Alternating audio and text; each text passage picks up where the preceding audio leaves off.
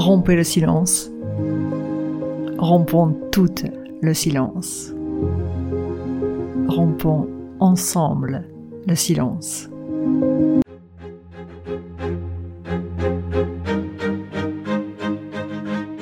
Bienvenue dans Parole aux femmes, le podcast pour les femmes qui osent prendre la parole, qui osent rompre le silence.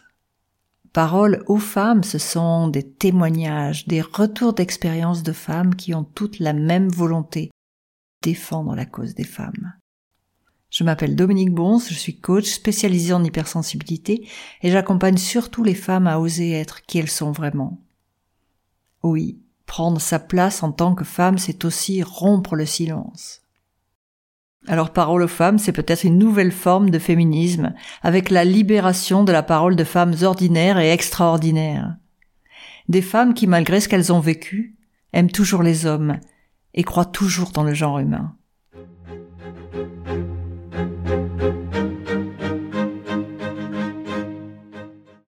Voilà, aujourd'hui, dans ce nouvel épisode de Parole de femmes, euh, Rompez le silence, j'ai le plaisir de recevoir Nathalie. Bonjour Nathalie. Bonjour Dominique. Alors Nathalie, c'est une femme de 51 ans, mariée, mère de deux filles de 15 et de 18 ans. Elle habite en région parisienne, elle est engagée professionnellement et accessoirement aussi c'est ma petite cousine. Voilà, alors avant de démarrer cette interview, ben, Nathalie, je te remercie parce qu'il faut une vraie dose de courage pour rompre le silence, pour revenir sur ce qui t'est arrivé et puis pour euh, partager ton retour d'expérience. Donc comme tu le sais, je vais te poser trois questions. Puis euh, on terminera par euh, une question surprise. C'est OK pour toi de commencer? Ah oui, très bien. Ok, donc voilà la première question. Est-ce que tu peux nous raconter ce qui t'est arrivé, l'âge que tu avais à ce moment-là, euh, les émotions, tes ressentis du moment? Alors là, ça me replonge quand même pas mal dans le passé, puisque ce qui m'est arrivé d'abord, c'est une agression physique qui était certainement avec un objectif euh, d'agression euh, sexuelle. Euh, donc c'était il y a 25 ans, c'était en 1997, j'avais 28 ans. Et la scène s'est passée à Toulouse. J'étais alors, je travaillais, je commençais à travailler. Non, j'avais déjà démarré un job depuis depuis trois ans et j'allais changer de job. Donc j'étais pile à la charnière entre deux boulots. Et puis un samedi soir, euh, j'ai été invitée à dîner euh, chez, un, ami euh, en plein cœur de Toulouse, rue Saint-Rome, pour ceux qui connaissent.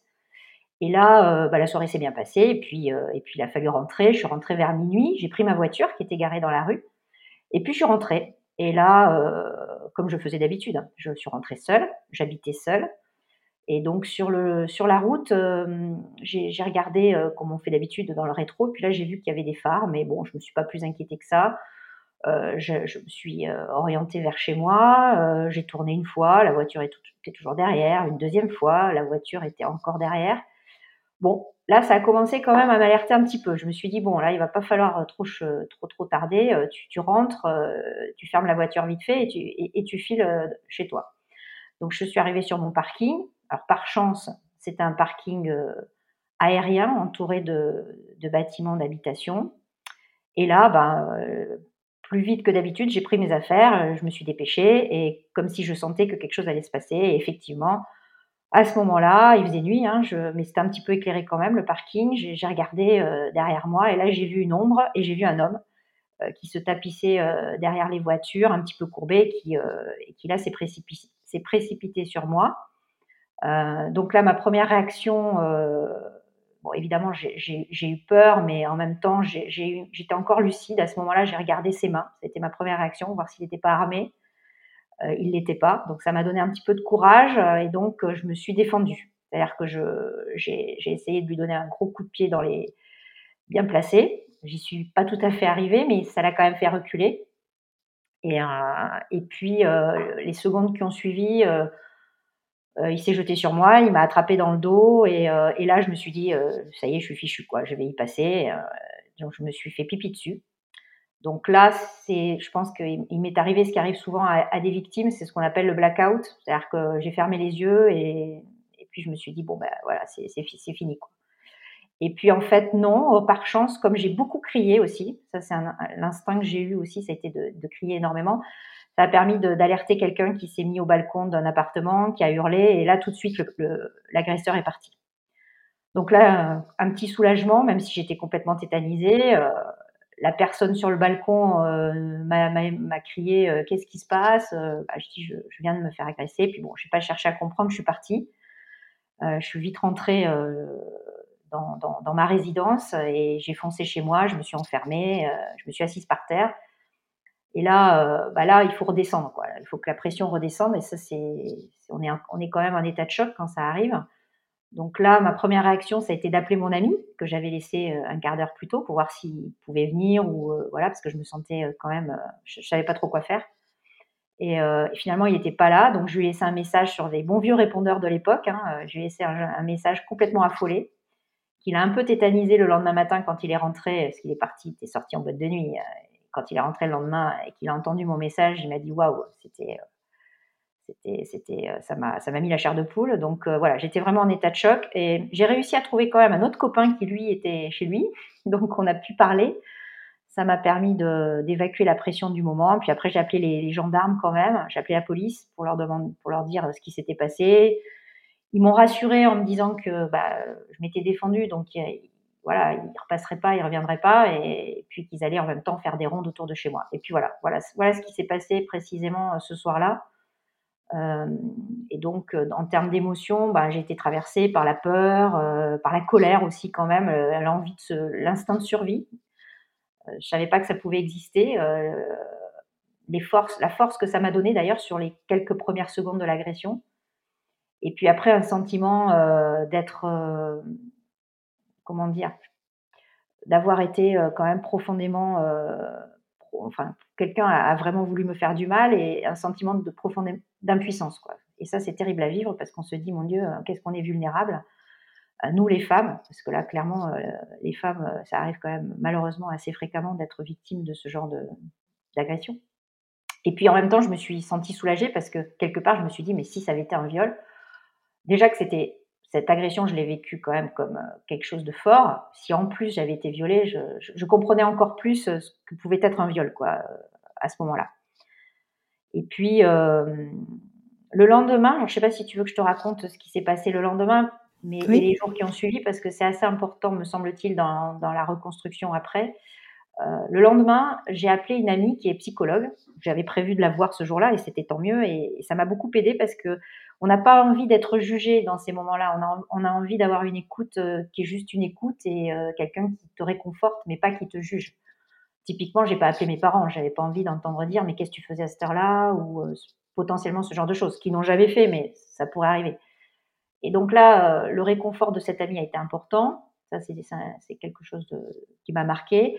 Et puis ensuite, les conseils que l'on m'a donnés, il faut aller voir la police, il faut porter plainte il faut aller voir le médecin pour constater les, blessures. Bon, tout ça, on n'y pense pas évidemment quand ça arrive. Et, euh, donc, je l'ai fait.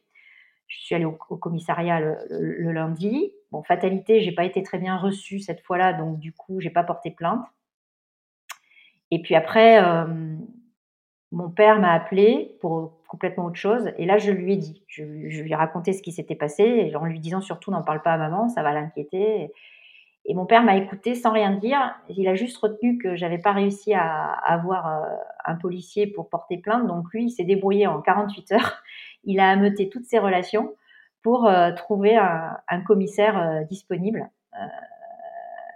euh, un commissaire de Toulouse qui pouvait, qui pouvait m'écouter. Et, et, ce qui fait que l'agression s'est passée le samedi et le mercredi ou jeudi, je recevais un appel d'un commissaire de police toulousain me disant que c'était absolument horrible ce qui m'était arrivé, que personne ne m'ait euh, écouté quand je suis venue. Euh, il trouvait ça euh, du, pas, du tout normal. Donc, il m'a organisé un rendez-vous avec un inspecteur pour porter plainte. Et ça, c'était important. J'ai pu porter plainte et donc le porter plainte, ça fait partie des choses évidemment qu'il faut faire, même si on pense sur le moment que ça sert à rien. Mm. Or, ça fait, ça, vous fait, ça fait du bien à la personne, ça m'a fait du bien, et, et, puis potentiellement, ça peut servir aux autres, évidemment. Quoi. Et aujourd'hui, en reparler, ça te fait quoi? Tu ressens euh, encore quelque chose? Tu penses que tu as dépassé complètement l'événement? Euh, Si c'est pas complètement, c'est quoi qui reste encore un peu? Alors dépassé, oui, parce que euh, j'en ai beaucoup parlé, c'était il y a très longtemps, n'y a pas eu une agression quand même, des séquelles, j'ai aucune séquelle physique ou. donc non, ça, me remet un peu dans une état, non pas d'anxiété, mais je revis un peu ces moments, un peu de crainte. Mais non, ce qui, quand j'y repense, et j'ai beaucoup raconté cette histoire aux plus jeunes, notamment à mes filles.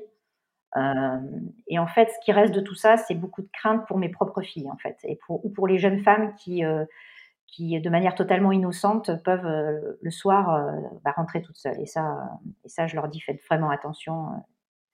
évitez de rentrer seule le soir tard. Il y a des créneaux où les agresseurs sont plus, sont plus présents que d'autres, puisque ça, ça, arrive quand même extrêmement souvent. Quoi. Et donc, quels sont les conseils que tu aurais justement envie de donner, même si tu as déjà commencé à en donner, à ces femmes-là qui, euh, qui nous écoutent et, qui potentiellement pourraient vivre des situations similaires? Bah, la première chose, c'est euh, déjà, le premier conseil, c'est de ne pas rentrer seul chez soi le soir tard et vraiment euh, s'organiser pour que, pour que ça n'arrive pas. Parce que vraiment, c'est régulier. quoi. Aujourd'hui, même en milieu urbain, enfin en région parisienne, c'est très fréquent de se faire suivre. Donc ça, c'est premier conseil.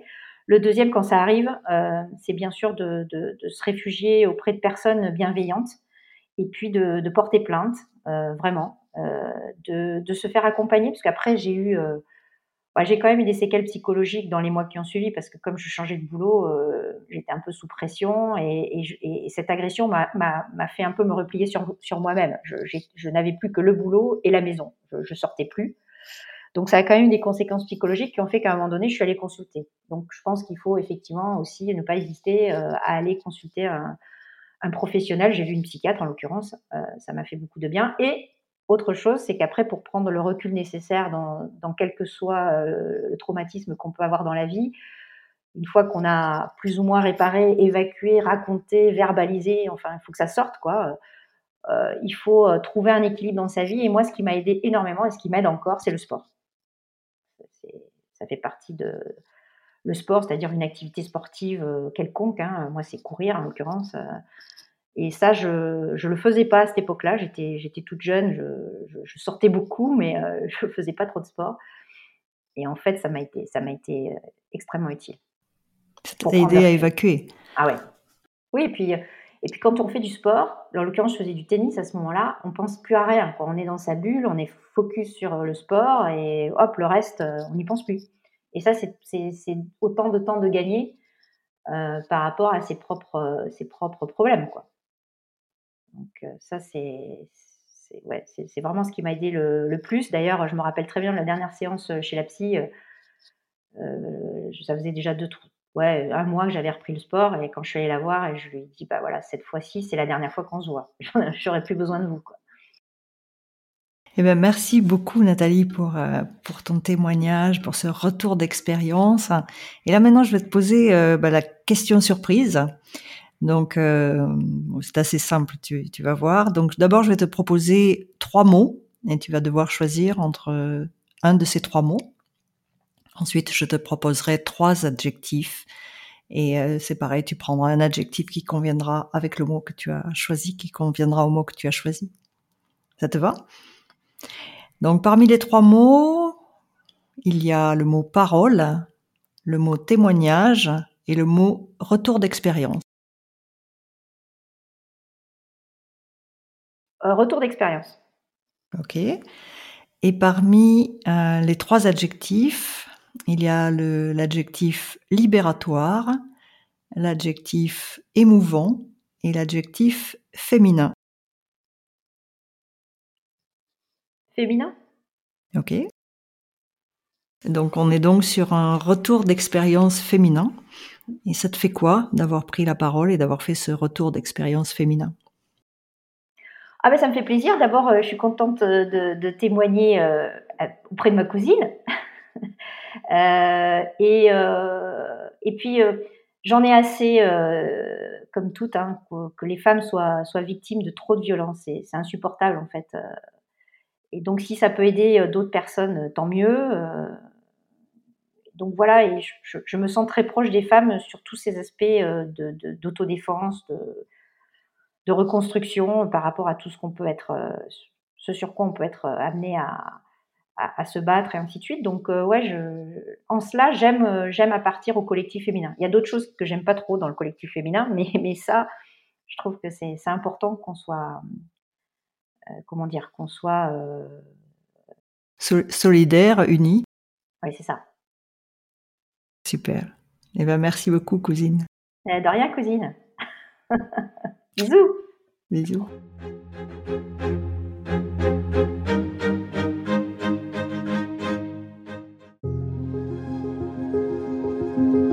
Voilà. Alors si vous souhaitez témoigner vous aussi, euh, n'hésitez pas à me joindre sur euh, www.elos.com. Et puis également, si vous avez des femmes dans votre entourage que vous pensez concernées par le problème des violences féminines, qu'elles soient économiques, morales, physiques, sexuelles, les discriminations, n'hésitez pas à leur donner le lien vers cet épisode et vers tous les autres qui viendront sur le sujet. Et surtout, rompez le silence.